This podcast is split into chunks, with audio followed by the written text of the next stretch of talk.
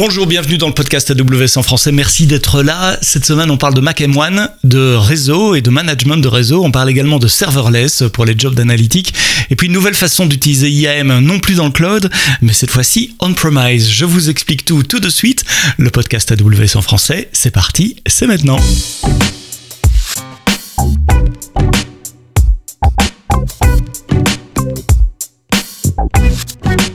Bonjour, bienvenue, euh, c'est vendredi, comme d'habitude, le podcast AWS en français. Abonnez-vous hein, dans, vos applications. On est présent sur Spotify, sur Deezer, Google Podcast, Apple Podcast et puis euh, des tas d'autres également. J'ai l'habitude de dire toutes les bonnes applications de podcast. Vous êtes nombreux à nous prendre dans la poche avec vous quand vous partez en vacances. Merci euh, d'avoir fait ce choix. J'espère que bah, vous avez pu ou vous allez pouvoir prendre quelques jours de vacances. En tout cas, ça y est, l'été est là, c'est installé, il fait bien chaud partout. En tout cas, chez moi, il fait bien chaud. J'espère que chez vous aussi. Alors, qu'est-ce qu'il y a de nouveau cette semaine? Bah, Pas mal de choses, hein, puisque cette semaine, euh, c'est mardi, si je me souviens bien, il y avait le, summit à New York. Et euh, bah, vous le savez, hein, ou vous peut-être vous le savez pas, les grandes annonces d'AWS se font à la conférence reInvent, euh, plutôt novembre-décembre à, Las Vegas. Et puis, parfois, dans un summit, en général, c'est à San Francisco ou à New York, il y a quelques annonces aussi. Et ça n'a pas loupé cette fois-ci, il y avait trois nouvelles annonces dont on va parler maintenant.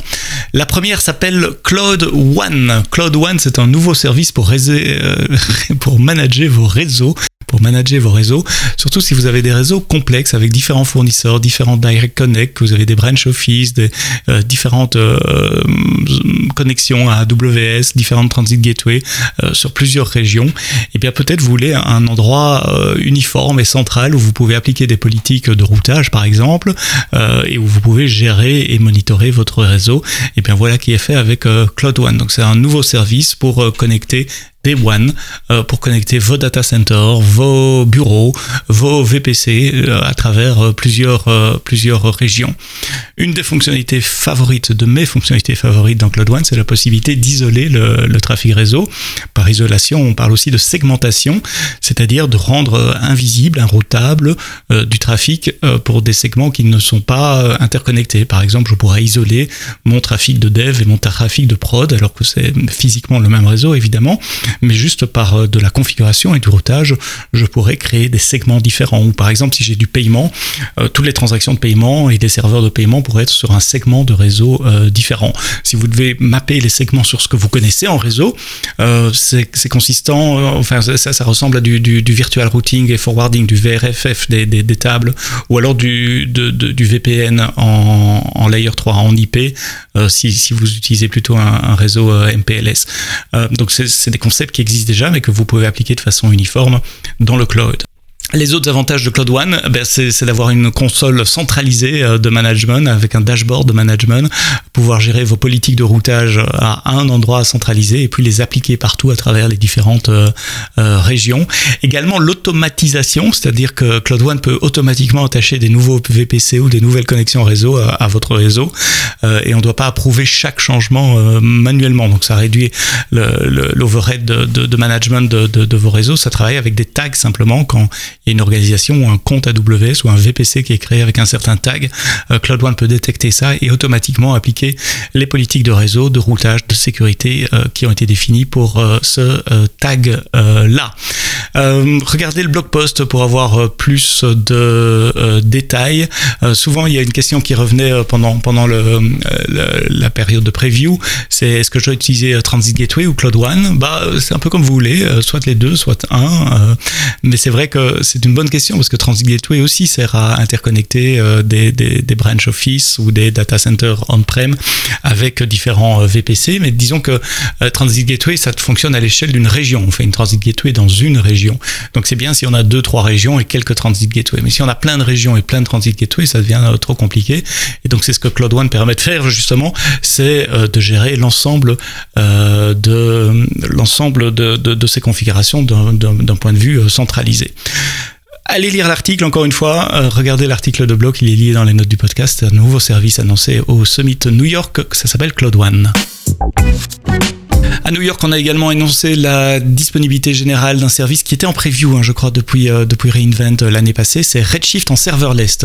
Redshift, c'est notre euh, service entièrement managé de Data Warehouse qui vous permet donc de faire de l'analytique. Vous avez des nœuds de compute, des nœuds de stockage, et Redshift fait du stockage compressé de données en colonnes, donc très efficace pour mettre devant un un tableau par exemple ou un quick site euh, chez nous pour faire de l'analytique. Eh bien, ça y est, cette fois-ci, euh, Redshift est lancé en serverless, c'est-à-dire vous ne devez plus euh, gérer un pool de, de nœuds C2. Et euh, c'est une, c'est du serverless, donc il a la capacité de scaler, de, de scaler automatiquement et de scaler à, à zéro. Donc, dans une région, dans un compte, vous créez un, un, un nœud Redshift serverless. Vous devez donner un namespace, donc une, une collection de, de, bases de données d'utilisateurs, euh, des permissions par exemple, et puis vous donnez un workgroup. Et ça, ce sont les compute de, les, ressources de compute euh, qui incluent les, la configuration réseau et de la sécurité par exemple. Euh, et le workgroup, une fois que vous le créez, va vous donner un serverless endpoint que vous pouvez utiliser à partir de vos euh, clients JDBC. C'est mon collègue Danilo qui écrit le, blog post. Il vous donne un exemple très concret avec un port d'un modèle de données et puis quelques queries SQL. Il parcourt les différentes options qui sont disponibles pour vous si vous choisissez d'utiliser Redshift sans serveur euh, en mode serverless. Euh, on fournit également, et c'est pour ça que j'hésitais un peu, on fournit également un chèque de 300 dollars en crédit à partir de à faire valoir pendant les, les, premiers 90 jours, les 3 mois où vous essayez Redshift serverless. Donc vous pouvez l'essayer sans devoir euh, casser votre tirelire ou sans devoir ouvrir votre portefeuille. Redshift c'est en serverless et c'est à partir de maintenant. DevOps Guru, c'est ce service qu'on avait lancé à Reinvent, je pense, l'année dernière, euh, qui vous permet de euh, faciliter la résilience de, vos applications en analysant automatiquement les, applications, les, serveurs qui, dévient d'une situation euh, normale et en vous alertant quand il y a des situations qui ne sont pas normales. Eh bien, DevOps Guru s'enrichit de nouvelles fonctionnalités, une capacité d'analyser de, des logs et de détecter des anomalies dans les logs. Par exemple, vous avez euh, tous des warnings et des infos dans vos logs, et puis tout d'un coup vous avez une erreur. Et eh bien, en utilisant des techniques d'apprentissage machine, euh, euh, DevOps Guru va maintenant pouvoir vous alerter euh, qu'il y a une, anom une anomalie, c'est pas facile à dire, dans vos logs. C'est un nouveau collègue dans l'équipe de blog qui a écrit cet article. Il s'appelle Denis, il est basé en Indonésie, à Jakarta, et il vous montre ça dans la console comment ça marche. Le truc que j'aime bien avec DevOps Log Analyzer, c'est qu'il va vous faire des recommandations également. Donc non seulement il vous dit attention, cette ligne-là, dans ce log-là, cette heure-là, elle n'est pas normale, euh, mais en plus il l'analyse. Euh, dans, dans l'exemple qui est donné dans le blog, c'est une analyse euh, d'une erreur DynamoDB et il vous fait une suggestion, une recommandation. Je, vous recommande de faire ça pour, pour éviter cette erreur.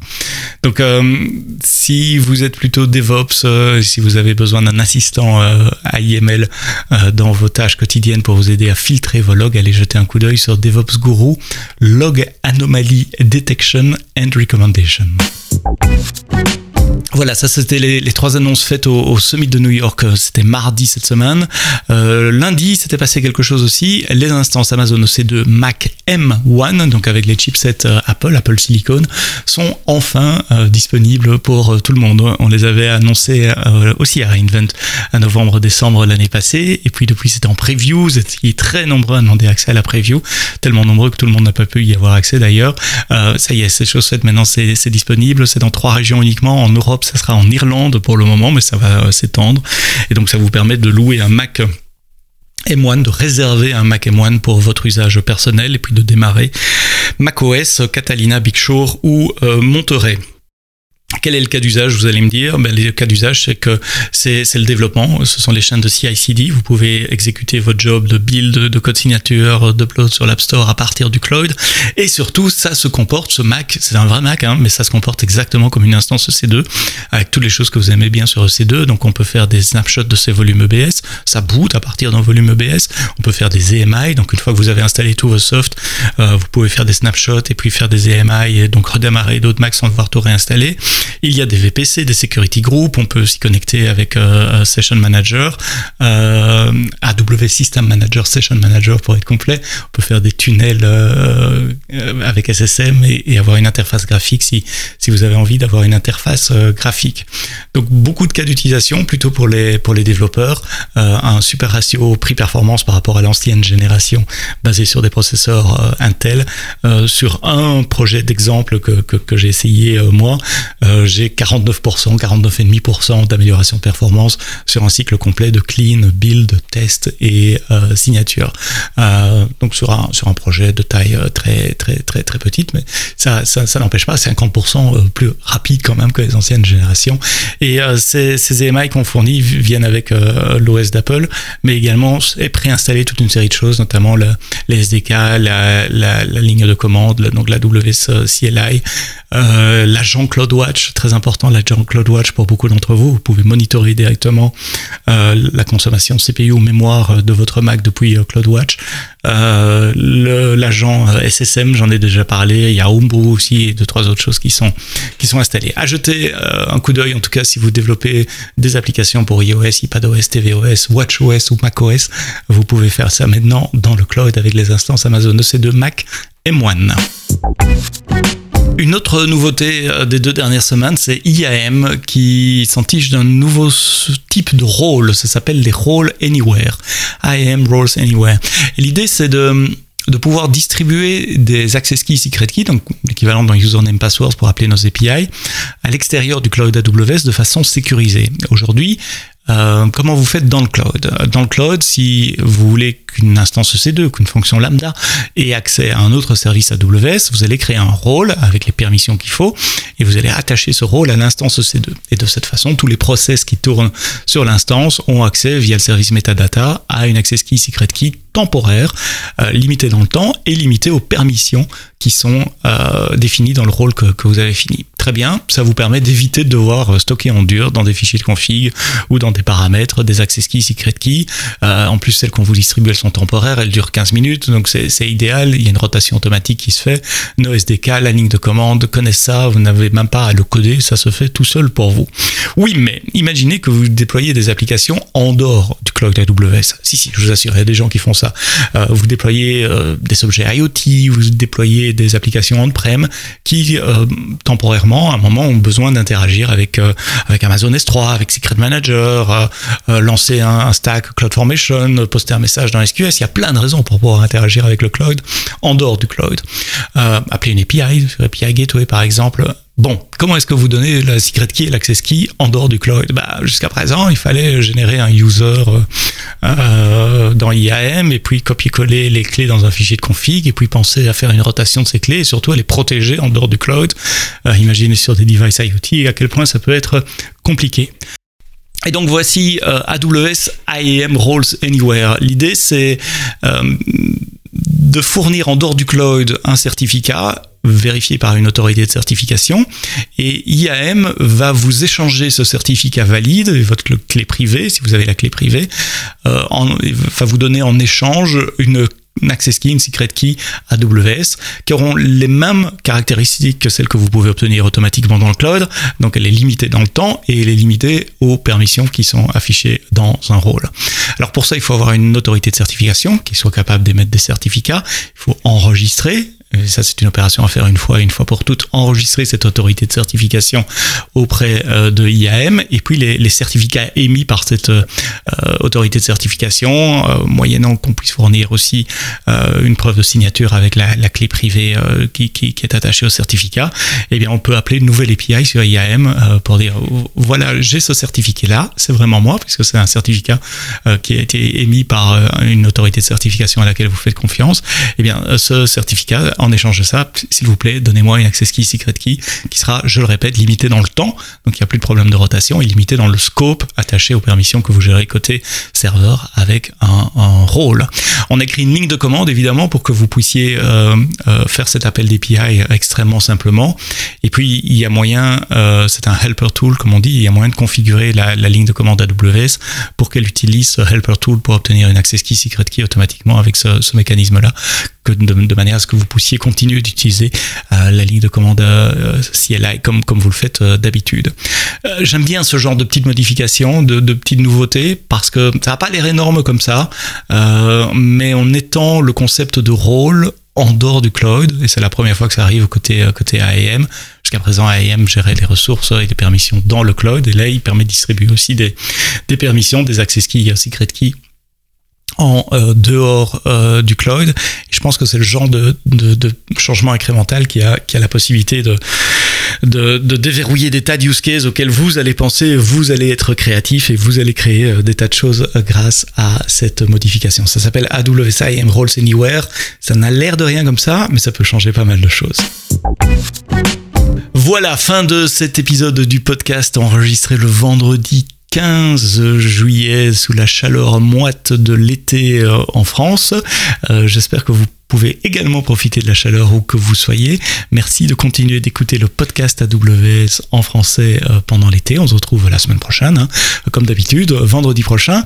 Vendredi prochain, j'aurai comme invité, je suis en train de regarder dans mon planning, une start-up luxembourgeoise, Econou, euh, qui, qui, qui, bah, je, je laisserai expliquer. Mais enfin, ils sont dans le domaine de la finance, ils sont certifiés par l'autorité de certification des marchés financiers au Grand-Duché du Luxembourg et ils sont entièrement en serverless, euh, en lambda notamment, sur AWS. C'est un use case passionnant. Vous découvrirez ça vendredi prochain. Ça sera le 22 juillet.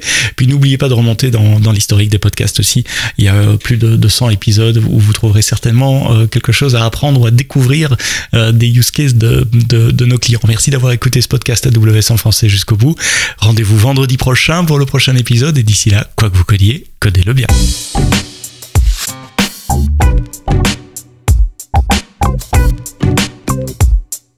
out.